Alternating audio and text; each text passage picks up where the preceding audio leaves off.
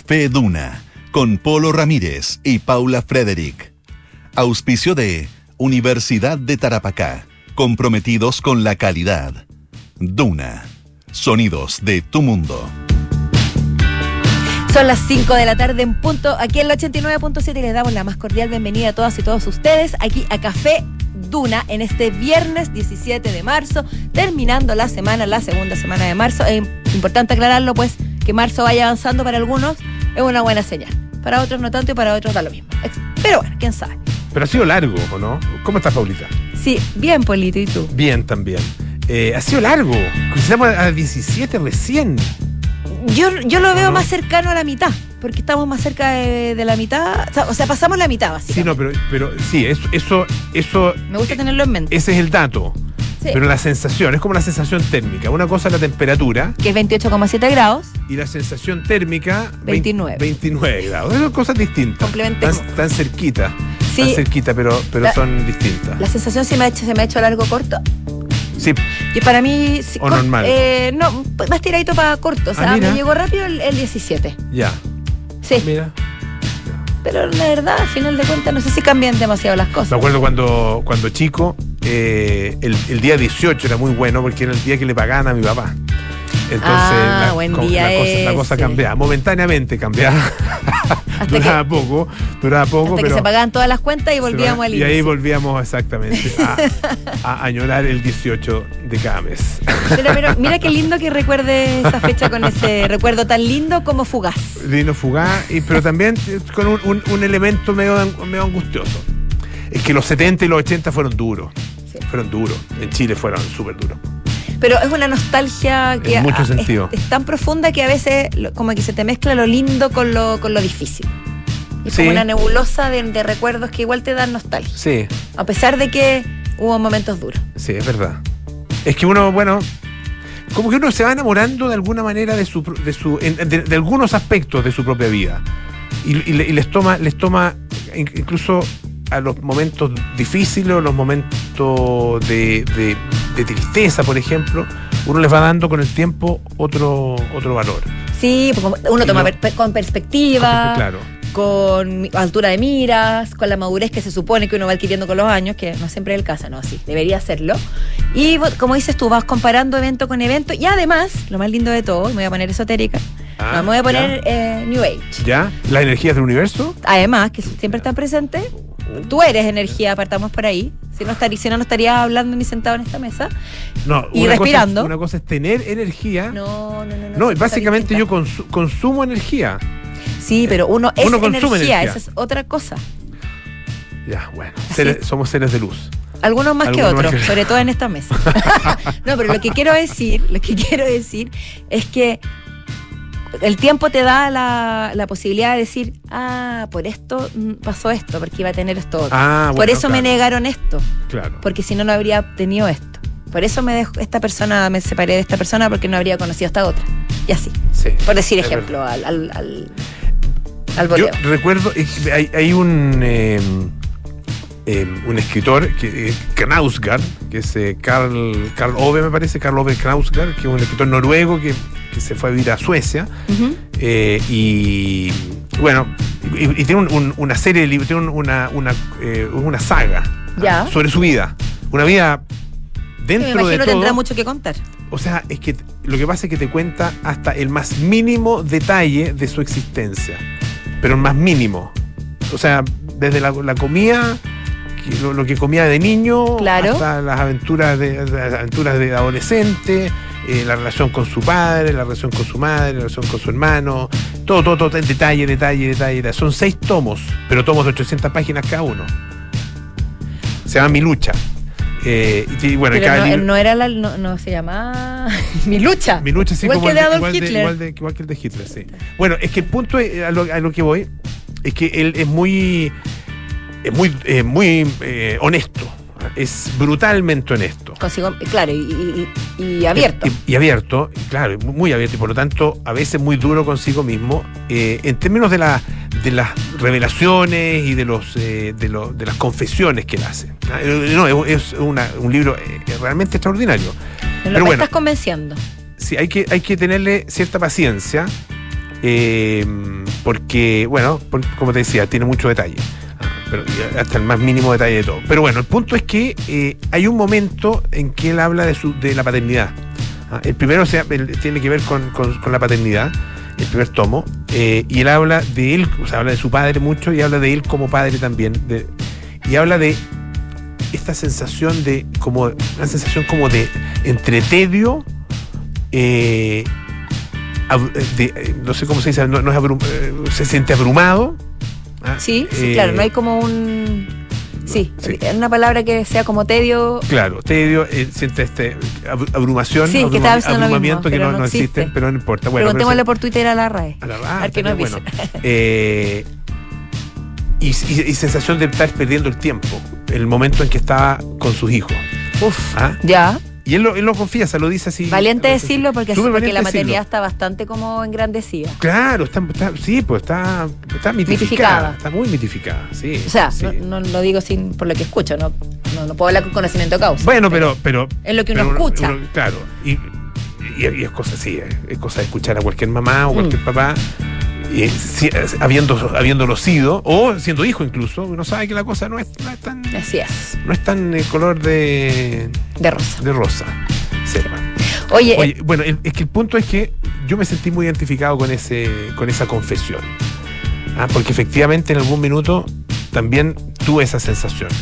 Pero la miro, la miro hacia atrás mm, y no solo entiendo el sentido que tenía, sino que le- es, un, es un momento que, al que también le tengo, le tengo cariño en la vida. es paradójica, la vida porque, claro, momentos como ese que tú estás contando, que uno en el minuto no, lo- no los aprecia, pero el- solo el tiempo te hace da- tomarles el peso y valor. Así es. Así que si usted está aburrido hoy Se día, pasó la si está, tris- si está tristón, si está...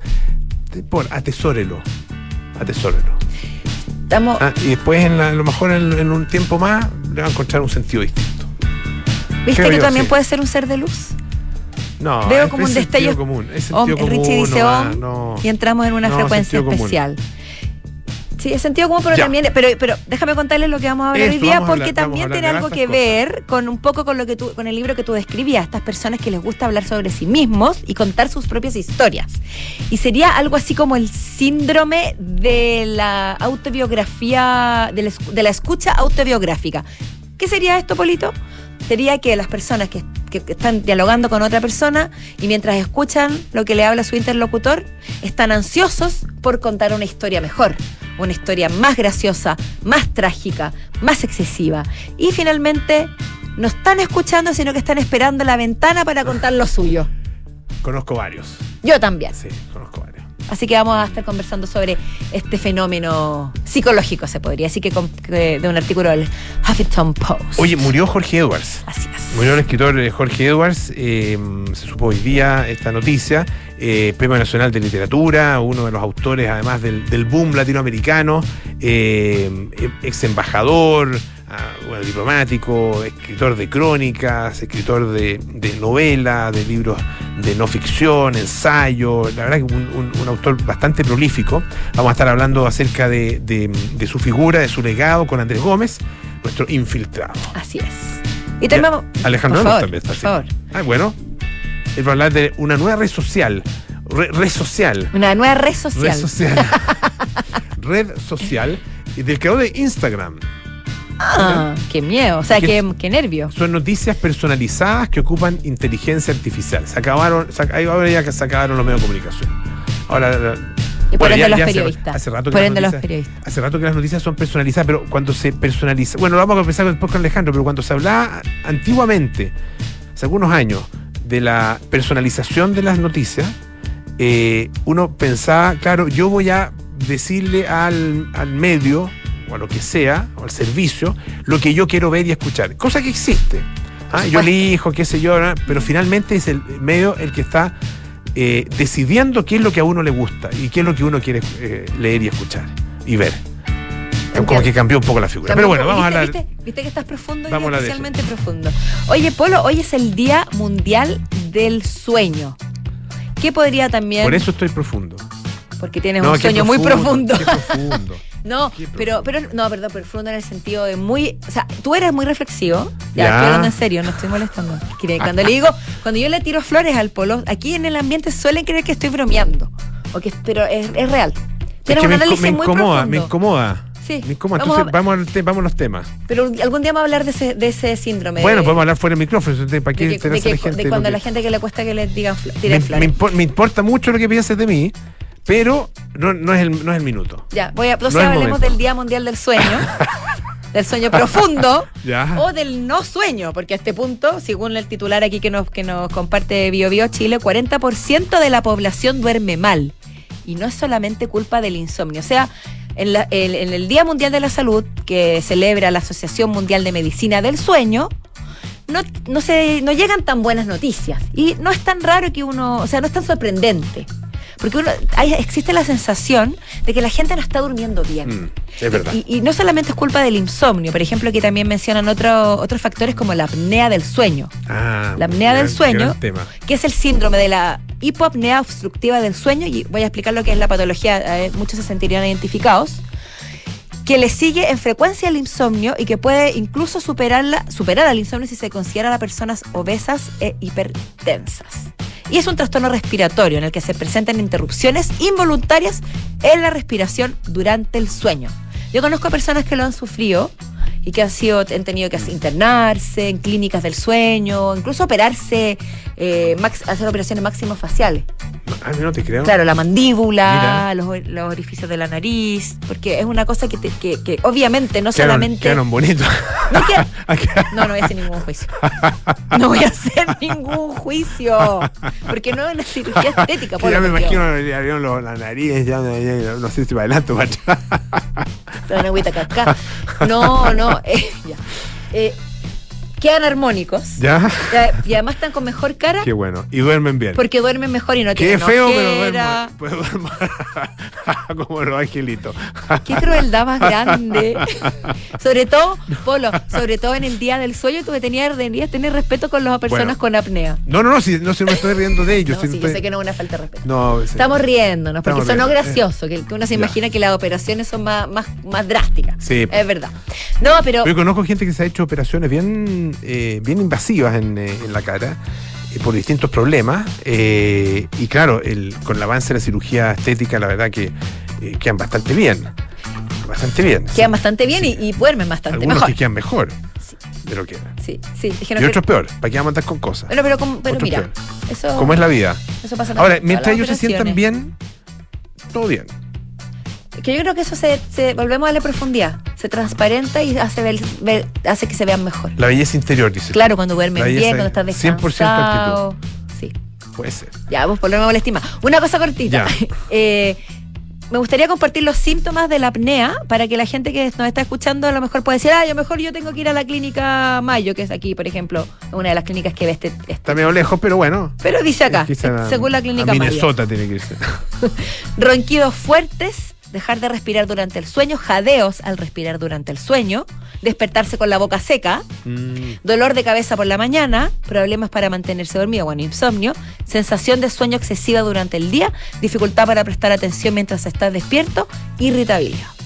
Para tomar nota, digo yo. chuta. Mm. ¿Te pusiste hartos tickets? Varios, varios. sí. Oye, estoy contento por, eh, por la actitud de Robert Smith. Sí, el Robin líder- Hood, Robert Hood. Robert Hood, Robert Hood, exactamente. El, líder de The Cure, por supuesto. Ustedes saben que The Cure va a tener, eh, va a tener una gira ah, eh, durante eh, mayo, entre mayo y julio. Ah, eh, van a estar actuando en, eh, en, en este caso en eh, Estados Unidos. Ya. Y bueno, el punto es que se están a la venta las entradas y pasó algo similar a lo que, bueno, no, no- no- tan similar a lo que pasó con Bruce Springsteen, porque las entradas de Bruce Springsteen tuvieron este sistema de precios dinámicos en que eh, por los, conciertos más demandados los precios subieron hasta las nubes, una cuestión insólita, ah, eh, eh, bien indignante para, lo- para los seguidores, digamos, para los fanáticos, y fue, bueno, fue gran escándalo. Después pasó con Taylor Swift. Ah, donde se cayeron las páginas, suspendieron la venta, eh, se acabaron rápidamente las entradas. Y todo, todo un- hubo mucho lío. De hecho, eh, hubo en algún minuto una audiencia en el Senado de Estados Unidos. O sea, a propósito- escaló bastante esto, la claro. temática. ¿Te acuerdas Mm. cuando? Creo que, nos- creo que lo comentamos. Sí, esta, lo esta cuentamos. audiencia del Senado, el Comité de No, Justicia que del no sé Senado. si era lo del Senado, pero sí hablamos de la, de la situación. Senado. Claro, y que, que ellos, los senadores, eh, pensando que era una gran ocurrencia en sus eh, discursos, al hablar de esto, al hablar de este tema, cuando, cuando intervienen ellos, utilizaron muchas frases de canciones de Taylor Swift. Ah. Entonces, ya. sí, sí, me El- acuerdo el, ahora. tema es que, claro, podría haber sido ingenioso. Es como, es como cuando yo te contaba del matrimonio que fui, que todos citamos, citamos a Benedetti. Aquí fue igual. Todos citaron a Taylor. Swift en sus canciones, o sea, en su discurso. Pero bueno, el punto es el siguiente. Em, los, las comisiones, las comisiones de Ticketmaster en este caso. Las comisiones de Ticketmaster llegaron a un nivel bien insólito. Por ejemplo, un usuario de redes sociales eh, compartió una imagen de lo que él había pagado. Ah, eh, había pagado 80 dólares por la entrada, eso costaba Sí. el ticket, y 90 dólares por la comisión. Es que O sea, 170 ridiculez. dólares en total y más de la mitad correspondía a pura comisión. no.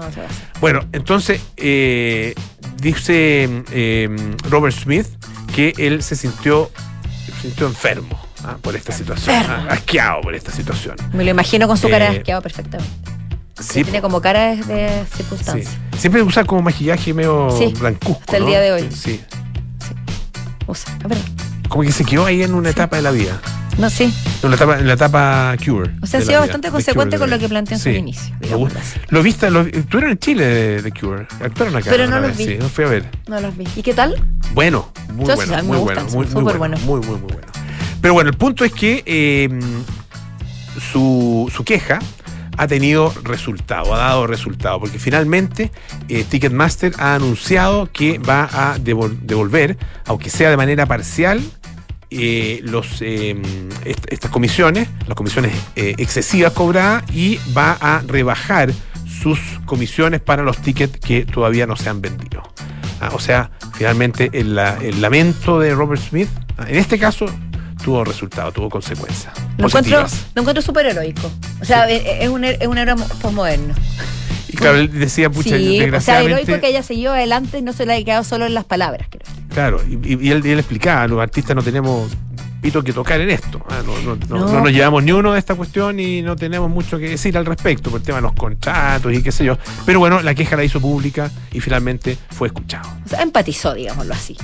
Oye, sí, siguen los resabios o, los coletazos de los Oscars 2023, porque siempre hay, hay harto que- pos- posterior al show que, que da que hablar. Y por supuesto tiene que ver con eh, Ki Hui Kwan, el exitoso, el ganador del Oscar al mejor actor secundario por todo en todas partes al mismo tiempo, que eh, también se hizo conocido en Indiana Jones y en The Goonies, y que fue muy emotivo su discurso, por toda su historia de sobrevivencia, porque a los 50 años eh, recién pudo retomar una carrera que había estado suspendida por años, etcétera, etcétera. Y en, la polémica es la siguiente. En el discurso de aceptación, eh, él hizo referencia a un viaje que habría hecho cuando niño en un barco desde Vietnam Claro. y claro. que habría, lo habría llevado, después, después de pasar por un campo de refugiados en Hong Kong, hasta las costas de California, donde luego se habría instalado y habría seguido su, su vida y habría logrado también la carrera Claro. que logró. Pero el tema es que al parecer en Vietnam no estaban muy contentos con lo que declaró. Ah. Y la reacción oficial... ¿Porque no es verdad o porque no les gustó que se revelara de alguna manera esa, esa, esa especie de, de, de, bueno, de emigración forzada? Yo creo que, claro, en el fondo nadie... No, no- en el fondo, a ver, que estoy tratando de, te voy a leer al tiro la noticia porque estoy aquí buscando. Pero claro, no es que no es que la haya molestado, pero sí se declararon su molestia, pero no fue tan. Dice que tampoco fue tanto, Ya. pero que no le habría no le gustado gustó. la alusión No le gustó. Es que, a, en el fondo, Vietnam, Hong Kong, Ya. que pasó por China, que la, alusión a los refugiados Ah, y, y, tambi- y también sus orígenes vietnamitas, claro. porque por ahí- de ahí viene su familia. Mm. Entonces, es un tema delicado cuando tiene que ver con China y Vietnam. Claro, o sea, bueno, y tiene que ver, claro. eh, en el caso de, de, de- de este señor, efectivamente, claro, él lo contó como una historia eh, de, de, finalmente, de superación, ¿no es cierto? sí. De, de cierto heroísmo incluso. Eh, y, Claro, cuando uno mira las cosas desde fuera es distinto a cuando. Es, como si alguien desde Chile contara una situación similar. De hecho, bueno, Pedro Pascal ha contado también su, su historia. Y de hecho eh, tiene que ver con lo que hablamos ayer. Claro, de- y hay gente que, que lo considera inadecuado, eso, que no que- en el fondo lo que, lo que plantean ellos también es que hay muchas eh, personas de, de Vietnam que escaparon en su momento, que, que pa- pasaron a través de China, que hicieron una, una parada en un campo de refugiados y que luego volvieron a Vietnam y, y pudieron triunfar y volvieron con la frente en alto y lograron hacer su vida en Vietnam. Entonces, que en el hecho de que él tome como ejemplo, que cuente como ejemplo, me escapé de Vietnam, pasé por China que me ayudó Mm. y luego triunfé en Hollywood, es como doloroso para Vietnam. Ese es el planteamiento. Ok, oye, eh, te tengo un test. Ah, ¿verdad? No, no un test, es, Ya, dale. es una, es una encuesta. Eh, Tú sabes que la revista Time está cumpliendo 100 años. ¿Ya? Eh, Sí. importantísima revista. Importantísimo. ¿Cómo se llama? Luz, eh, Luz, eh, Henry Luz, era el- fue el fundador, ¿o no? Henry Luz, ¿sí? ¿Es parte del test? No, no, no, no, no, no me está acordando. Entonces está haciendo el siguiente test. Esto, está presentando distintos personajes de actualidad y diciendo, este personaje debiera estar en el Time 100, o sea, los personajes más importantes de el- los 100 años de existencia de la revista Ah, Time, desde el año entretenido. 1923 hasta el año 2023. A ver, dale. ¿Sí o no? Ya. Ya, yo te voy nombrando, te voy nombrando algunos que no, no conozco a todos, pero los que, los que sí conozco. Dispara, Ah, dispara. El príncipe Harry, ¿sí o no? Sí. ¿Ya? Estás con el 43%, pues 57% dice que no. Bueno, Pero pero no me gusta estar en la mayoría, gusta en la minoría. lo he notado, fíjate. Sí. Ya, eh, Tim Cook, el CEO de Apple. Sí. Ya, bueno, la mayoría dice que no. Eh, Rosalind Brewer, que es el CEO de, de Walgreens, eh, de Walgreens, de la farmacia Walgreens. que tampoco- No. Ya, no. ya, eh, Ahí estás con la mayoría. No, no, no, no. Keanu Reeves, Eh, más importante, más influyente. Pers- personajes fundamentales de, de estos 100 años. Sí, que Keanu Reeves tiene todo un, un, un, tema que lo rodea de, lo- de la estrella sencilla. Ya, sí sí, sí, sí. Steve Martin, Mm, No me parece particularmente relevante. Benjamin Netanyahu. ¿Te guste o no te guste? Yo creo que es un. Es que, es que depende del criterio. El Papa Francisco. Sí, pues por supuesto. Oye, ahora me salió. Como por relevancia, digo Por yo. relevancia. No porque me guste o no personalmente. Dale. Eh, el actor Shah Rukh Khan. Eh, a ver, Yvonne Chouinard. Oye, Yvonne Chouinard, estuve, a propósito de Yvonne Chouinard, el fundador de, de la empresa Patagonia, estuve ayer en eh, la presentación No de la película, no te he contado, no te he contado. Bueno, de ahí te cuento. Sí, Te porque, porque tiene que la ver película con... de, de Christine Tompkins, o, sobre Christine Tompkins y Douglas Tompkins, a que de hecho la, la dan hoy día a la gente que esté interesada ¿Dónde? en eh, Core Partes. Vale, Ah. Realmente vale la pena, es una preciosa, preciosa película. y además muy interesante. Muy centrada en Chile, Ya. una película, una película realizada por eh, eh, Elizabeth Chai Basarelli y mm, Jimmy Chin, los ganadores del Oscar por Free Solo, eh, por la película Free Solo. Y los mismos, perdón, y los mismos de, eh, director, el mismo director de la, del documental sobre los niños eh, que En- se quedaron en la cueva en Tailandia. Exactamente, Los claro. niños de- bueno, Ivonne. Chouinard, yo, para mí sí, para mí sí. Sí, Tremendo, también para mí sí, entonces. Ahí voy a estar contigo. Bella Hadid, No, ¿no? no. No. ¿Qué relevancia Ah, tiene Bella ya. Hadid, por favor? Drake.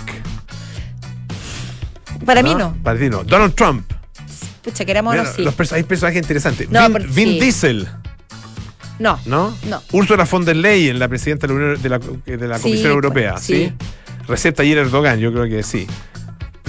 Sí. ¿O no? Sí, Diría yo. Sí. Sí. Personajes que a uno le guste, no le guste. Bueno, Sí, entren porque a- obviamente Donald Trump, por favor, o sea, de- relevante es, nefasto también, Claro. Eh, que digámoslo. time.com, time.com y la revista Time, no la revista Times, es Time. Es importante Eh, eso porque se hace Sí, van en a el echar New York otro- Times. sí, ahí van a echar a otro lado. Time.com, ahí está esta encuesta, hartos personajes, Harry Styles, por ejemplo, Yo creo que Harry Styles sí, Cardi B, Jennifer López, también. está bueno, Bueno, podemos seguir eternamente, me gustó. Voy a, voy a meter de todas Ya. maneras. Pero vamos a la música, ¿te parece? vamos. Esto es Prince Kiss.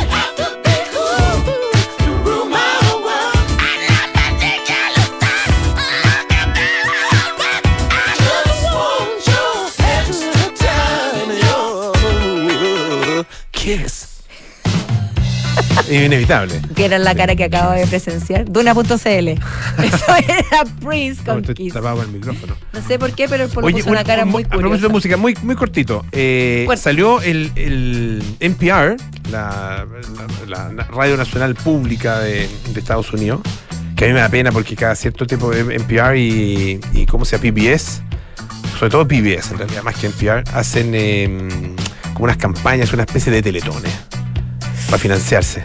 Claro, y le dan poca plata. le dan poca plata desde el Estado y tienen una programación. Bueno, el PR yo creo que tiene más, más sustento, digamos. Pero bueno, el punto es que tienen una, mm, un- un- una serie de programas que se llama Tiny Desk Concert. Que me Son fascinan. preciosos. Y el último, búsquenlo en, en el YouTube, eh, es con Bono y The Edge. Uf, Así ¿cómo debe ser eso? Con- ahí con su guitarrita y Bono con su vocecita. Y está muy bueno. Está muy, Oye, hay no lo he visto completo, he visto, parte. Y Bono está además con un eh, color de pelo, como el color de pelo que usaba Don Francisco. ¿Se acuerdan que medio, medio, medio? Ah, no, Un eso no me lo voy a perder. Sí. ¿Y está con Ya, los anteojos no- no te lo amarillos? pierdas. Anteojos rosado. Rosado. Sí. ¿Verdad que está medio. Rosado como entre rosado y salmón. Sí, está medio. Pero bueno, Solo bono. son los bonos. Just Exactamente. Bono. Hay que ser bono para eso. Hay que ser bono.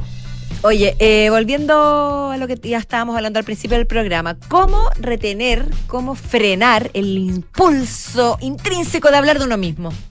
Siempre. ¿Cómo, hacer para que para no pasar a llevar al interlocutor y, y escucharlo 100% y no creer que tu historia es mejor que la de él? Al parecer esto sería un comportamiento bastante común, más de la más personas de las que uno cree lo, lo tienen, y según este artículo del Huffington Post, se, se llamaría o eh, escucha narcisista o eh, conversación narcisista. O narcisismo con- de conversación, conversacional.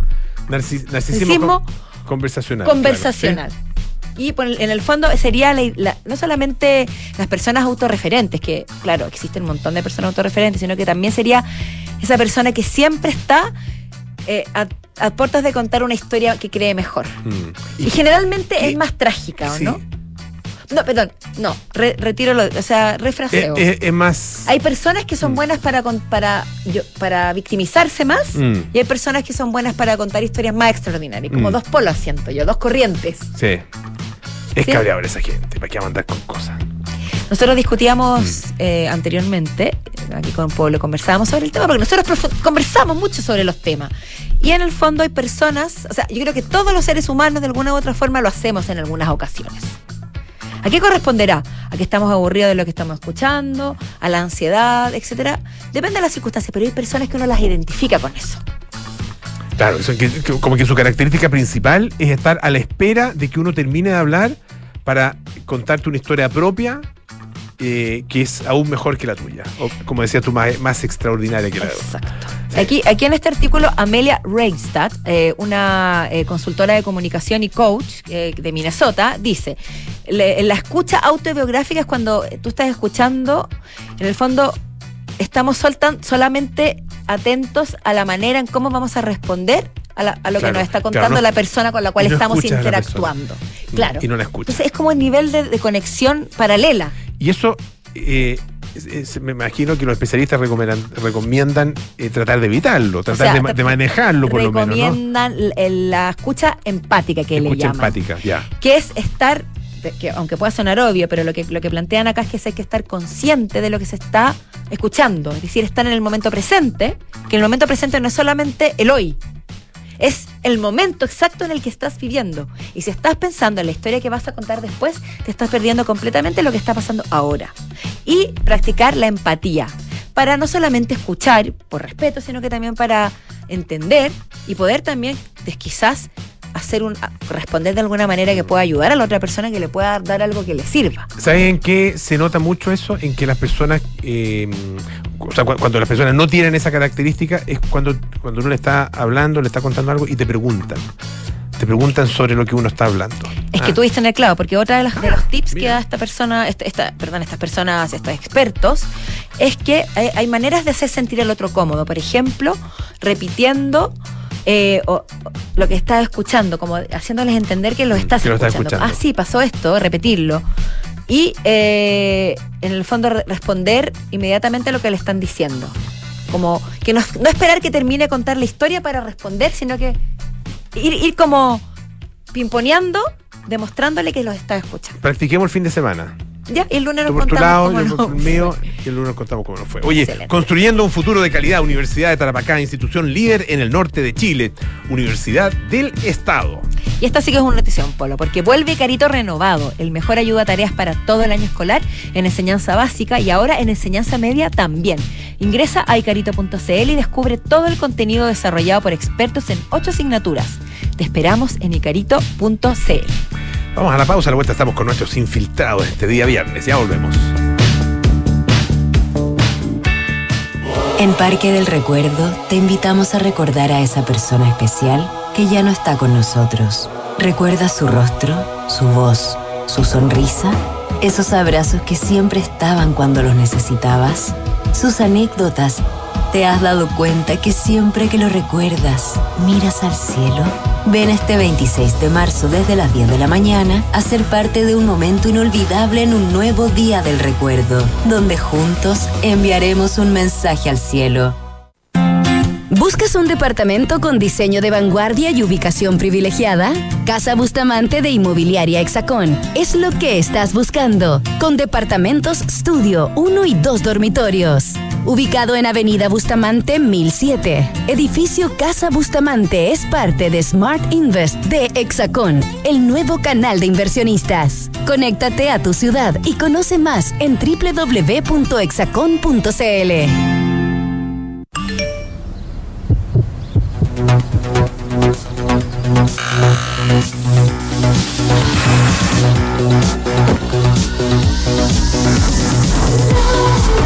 Lola y Cindy Air, juntos somos música. Banco de Chile te invita a reencontrarte con lo mejor de la música mundial. Lola Palusa 2023. Porque somos el Banco de la Música, somos fanáticos de la música. Banco de Chile, el banco de Lola Palusa. Universidad de Tarapacá, 41 años comprometidos con la calidad. Está en el séptimo lugar del ranking Shimago de investigación en Chile con una alta productividad científica. El 93% de sus académicos tiene posgrado y el 54% grado de doctor. Está entre las 10 mejores de Chile en calidad académica según el ranking La Tercera que pasa. Control. Llegó marzo y recursos humanos ya está en modo digital con Senda de Fontana. Remuneraciones, check. Vacaciones, check. Firma digital, check. Declaraciones juradas, check. Comunicaciones, check. Apps para colaboradores, check. Todo bajo control y eficiente con De Fontana. Recursos humanos está listo para despegar. Este año despega la eficiencia con Senda de Defontana, el software que hará más fáciles y rápidos tus procesos de gestión de personas. Googlea Senda con Z y comienza hoy desde 1.2 UFs mensuales. Max. Milan Kundera nos presenta su libro Un Occidente Secuestrado, un manifiesto en favor del valor y la importancia de la literatura y la cultura para la existencia de los seres humanos. Incluye su discurso ante el Congreso de Escritores de 1967, en el que abogó valientemente por la autonomía de la cultura y la libertad de los creadores, y el artículo Un Occidente Secuestrado de 1983, un ensayo más actual que nunca acerca de las amenazas que se ciernen sobre el destino y la cultura de Europa. Disponible en librerías y tiendas digitales. Si para viajar fuera de Chile te planificas, piensa cuánta planificación requiere invertir tu patrimonio sin fronteras. En MB Inversiones te acompañamos con una mirada global a encontrar las mejores alternativas para invertir en todo el mundo. Acércate a MB Inversiones y abre tu cuenta con nosotros. Nuestro equipo de expertos globales te asesorará para que tu patrimonio crezca a tu ritmo, sin fronteras. MB Inversiones, desde 1998, inversiones sin fronteras. www.mbi.cl Cami, ¿cómo estás? Sabes, estoy bien, tranquila. A pesar de que fue muy difícil, siento que todo salió como él hubiera querido. Sí, es verdad. Es que al contratar los servicios funerarios de María Ayuda por adelantado, nos dio el tiempo que necesitábamos para preocuparnos de lo realmente importante y estar con nuestra familia. Descubra la tranquilidad de acceder a una compra anticipada de servicios funerarios, ayudando a los miles de niños y niñas de la Fundación María Ayuda. Más información en funerariamariaayuda.cl. Estamos contigo cuando más nos necesitas. En Sonda, trabajamos para que disfrutes tu vida, impulsando la innovación y el desarrollo de soluciones que acompañen la transformación digital de las organizaciones de hoy. Cuenta tú también con el respaldo, agilidad y eficiencia del líder en transformación digital de la región. Conócenos en sonda.com. Porque en Sonda trabajamos para que disfrutes tu vida. Sonda. Make it easy.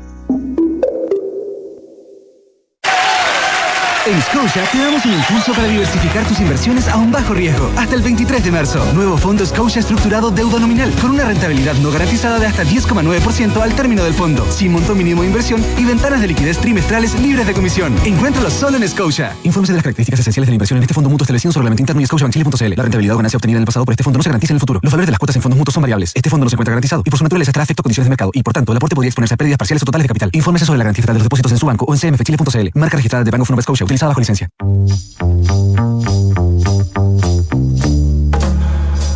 Son los infiltrados en Café Duna. Son las 5.38 en punto y, nos estamos de vuelta aquí en Café Duna el 89.7 con nuestros infiltrados terminando la semana día viernes. Don Andrés Gómez y Alejandro Laluz desde Ciudad de México. A la Luz on Tour se llama esta sesión. ¿Cómo estás? ¿Ya estás en Ciudad de México o estás en, en camino, Alejandro? ¿Qué No, tal? Está ya, pues. No, en este minuto estoy en medio del parque, el inmenso parque de Chapultepec en Ah, plena Ciudad de México. Estamos bien. haciendo unas ¿Qué pruebas, unas pruebas fotográficas que después les voy a contar. Ah, buenísimo. Oye, eh, Oye, cuéntanos. pero, ah, sí. sí, da- dale nomás, dale nomás. No, les iba a contar justamente que eh, básicamente eh, tenemos una nueva aplicación que puede llegar a ser una interesante red social y que tiene detrás a los creadores de Instagram, que me pareció muy interesante. A ver, ¿de qué se trataría esto? Por favor, cuéntanos. entendiendo un poco la fiebre que está sucediendo con la inteligencia artificial, ¿qué tal si para los feeds de noticias, a los que generalmente estamos acostumbrados a leer en las mañanas, ¿no es cierto?, se le agrega ese elemento de inteligencia artificial para entregarnos noticias mucho más depuradas y más específicas de acuerdo a nuestros intereses. Y justamente los creadores de, de Instagram, que recordemos, sacaron esta aplicación hace ya 12 años y hace 10 la vendieron a, a Facebook. Sí. Después ellos se retiraron. Y la teoría que tiene Kevin es Ya. que sí. las redes sociales nacen no tanto con la idea de generar una red social, sino que a partir de una aplicación que resuelve una necesidad y ante la popularidad de esa solución se genera una comunidad que termina siendo red social, que fue como Instagram partió, digamos. Perfecto. Y entonces tú, cuál- el- Es bien interesante ese punto de vista sí. para entender un poco que lo que quiere hacer Kevin Systrom ahora es una red social, pero que parte como una aplicación eh, que soluciona un problema que es la entrega de información o de noticias que tú puedes, por supuesto, recopilar de toda la red en distintos idiomas y que esa entrega de noticias sea mucho más personalizada. Es decir, utilizando, Alejandro, Por supuesto, todos los motores de inteligencia artificial. Sí, es decir, reinventa, re- re- recrea, o sea, reinventa, la- acumula noticias que ya existen, de medios que ya están, o hace una noticia nueva a partir de una conjunción de otras publicaciones. Qué interesante lo que me acabas de decir. Sabes que yo creo que ese tipo de combinación no es algo muy lejano. Ya. Por ahora, en todo caso, es básicamente una depuración, una curatoría ya, pero mega específica Sí, respecto a lo que ya existe en Internet a partir de una búsqueda de inteligencia artificial. pero replicando lo que ya está, no, re- no creando algo nuevo en el. Replicando lo que ya está. Ya. No, todavía no. Pero me imagino que tú lo que acabas de comentar es algo que necesariamente va a tener que suceder. Una, una conjunción de información que depure en algo, en, Correcto. en- en una unión que sea mejor que las anteriores. Correcto. Ya. O que sea un resumen, por Un ejemplo. resumen. O que destaque los aspectos que tengan más que ver contigo de acuerdo al algoritmo. Correcto, correcto. Claro, porque piensa tú que muchos sitios de noticias lo que hacen ahora es entregarte una información como buleteada, ¿no? Sí. Eh, te entregan como los cinco puntos que tienes que saber de esta noticia. Y que se replican en todos los medios al final de Y alguna es- u otra forma. Correcto, correcto, correcto, porque son los puntos más relevantes, claro que sí. Claro que sí. Entonces, ya está disponible tanto para iOS como para Android eh, Artifact, se llama esta nueva aplicación, que recién la he estado probando y efectivamente tiene una entrega que es un poquito más específica. Yo siento que, no sé si ha sido por la casualidad de las cosas o qué, pero efectivamente son noticias que yo todas les he hecho clic. Ninguna la ha dejado pasar. Ajá. Así específico ha sido. Pero, perdona, Artifact. Artifact. Artifact, ¿sí? Tal cual como suena, como arte- artefacto. Y está enfocado más a la información que al feed Correcto. personal. Porque el Instagram Correcto. nació también como un espacio para, para de- desarrollar lo- lo- algo propio. Subir fotos, compartir Correcto, experiencias. correcto. No solo informativo, como más como el Twitter, por ejemplo. Correcto, sí. Yo creo que la idea es que justamente una vez que ya hay una masa crítica interesante en la aplicación, ahí se va a empezar a generar, digamos, el lazo que finalmente le va a dar el look o, el, o, o- la sensación de, red social de- donde poder discutir con son discutir y se me imagino interesante idea. No, está súper interesante, sí, Sí. Oye, el- el- además, bueno, es que hemos visto además como el tema de la inteligencia, de la inteligencia artificial se toma, se toma absolutamente eh, todos los ámbitos. Todos. Eh, Hasta la poesía. Sí, Sí, estaba ¿sabes la poesía, estaba leyendo un artículo en New York Times sobre la, el tema de los... Que tú lo, lo mencionaste el otro día, hiciste como un adelanto, eh, Ale, eh, cuando hablas del Correcto. turismo, del, del turismo y de la Sí. forma como, por ejemplo, podemos organizar un viaje. Ahí podemos decirle, oye, quiero irme, qué sé yo, quiero ir a, no sé, a Frankfurt, a eh, eh, conocer los museos y los mejores restaurantes donde comer, qué sé yo, eh, no sé, goulash. Ah, eh, No sé. Claro, Y efectivamente te entrega una lista con entrega- resultados. Y te entrega, y no, y te organiza el viaje. Voy a estar, quiero estar tantos días, entonces Correcto. eh, lo- eh, encuentro los días, te encuentras los días en los que va a estar más barato, etcétera, etcétera, y ahí y te organiza finalmente el viaje completo. Está bueno, está bonito. O sea, todavía no pasa, todavía no pasa, pero, está bueno, Pero yo otro- caso, Polo, agigantado. ¿Qué? que lo vi en la mañana tiene que ver con el hecho de las plataformas de inteligencia artificial que analizan columnas de opinión y pueden verificar, digamos, si los post- las postulaciones que hace el autor en esa columna son verdaderas o son falacias. está bueno eso también. Bien interesante, Está ¿sí? bueno, muy bueno. Oye, Ale, eh, Así que la inteligencia artificial nos va a dar carne pa- para mucho rato más. Oye, Ale, muchísimas gracias. Disfruta ya en, eh, en Ciudad de México. Eh, te- te- Próxima semana vuelta. ya estamos de vuelta. Eh, sí, sé que la próxima semana va a estar acá porque era un viaje bien, bien flash. Así que un abrazo grande, eh, que esté muy bien. Un abrazo. Ale, gracias. Igualmente, muchachos, que estén muy bien. Nos vemos. Chao, chao. Andrés Gómez. eh, ¿Qué tal? ¿Cómo ¿Qué están? tal? ¿Cómo va? Oye, por fin es viernes. Por fin es viernes, sí. Por fin es viernes, pero te tocó pega importante, sí, pega sí, relevante. Hoy, día la muerte de Jorge Edwards. Hoy día, no, hoy día, sí, hoy día no, nos enteramos de la muerte de Jorge Edwards en París a los 91 años. Edwards es uno de los escritores, es tal vez el último eh, escritor eh, vivo, o sea, era el escritor vivo más importante del país. eh, el último miembro de la llamada generación del 50 que integró con José Donoso, con Enrique Lin, una, tal vez probablemente sea la generación del 50 la cumbre de la literatura chilena del siglo, del siglo XX, en términos de, de- de autores. eh, estaba también Enrique Lafourcade ahí, Claudio Giaconi, etc. Y también fue, Edward tuvo también em, la posibilidad de participar del boom, del boom latinoamericano, Claro. que fue sin duda el movimiento cierto literario más importante del continente, junto con, con José Donoso también, eh, eh, se integró a ese, a ese- a ese movimiento. No sin controversias, porque Jorge Edward eh, tuvo una vida literaria eh, larga, productiva y también controvertida. Eh, Edwards, eh, usted- ustedes saben, eh, estudió Derecho, se, inte- eh, se integró a la, a la- a la carrera diplomática y mientras era diplomático eh, se dedicó a la literatura. Fue muy cercano a Pablo Neruda. Y Pablo Neruda fue el primero que le advirtió, Jorge, es muy difícil en Chile ser escritor y llamarse Edwards. Tanta razón tenía. porque lo van a te van a molestar de todas partes. Mm. Eh, y, en, y en- y en alguna medida fue así. Ustedes saben que a Jorge Edo le tocó, eh, durante el gobierno de la Unión Popular, le tocó abrir la primera, tenía la misión de abrir la primera embajada chilena en La Habana. En Cuba, claro. Exactamente. Y en Cuba eh, alcanzó a estar tres meses. Él se mm, vinculó con los escritores cubanos disidentes. Eh, no había una disidencia abierta en ese minuto, pero sí habían escritores que resultaban incómodos para el régimen. Uno de ellos era eh, Hebert- eh, Padilla, que fue el protagonista del caso Padilla, un escritor que fue acusado de contrarrevolucionario. Y Edward se acercó a ese mundo. Finalmente eh, salió, de, salió de La Habana declarado persona non grata y con ese título después publicó una memoria. Recuerdo. Sí, Muy buen libro. muy buen libro, muy buen libro. Un, Tengo libro- recuerdos de muy chica de ese un libro muy valiente porque En la biblioteca en mi, en mi casa. es un libro muy valiente porque era la época en que toda la intelectualidad estaba enamorada de la Revolución Cubana. Todavía no se había producido el gran cisma que, que- que se empezó a notar después. Y hubo gente que le, que le dijo a Edward que no lo publicara, o que no era el momento.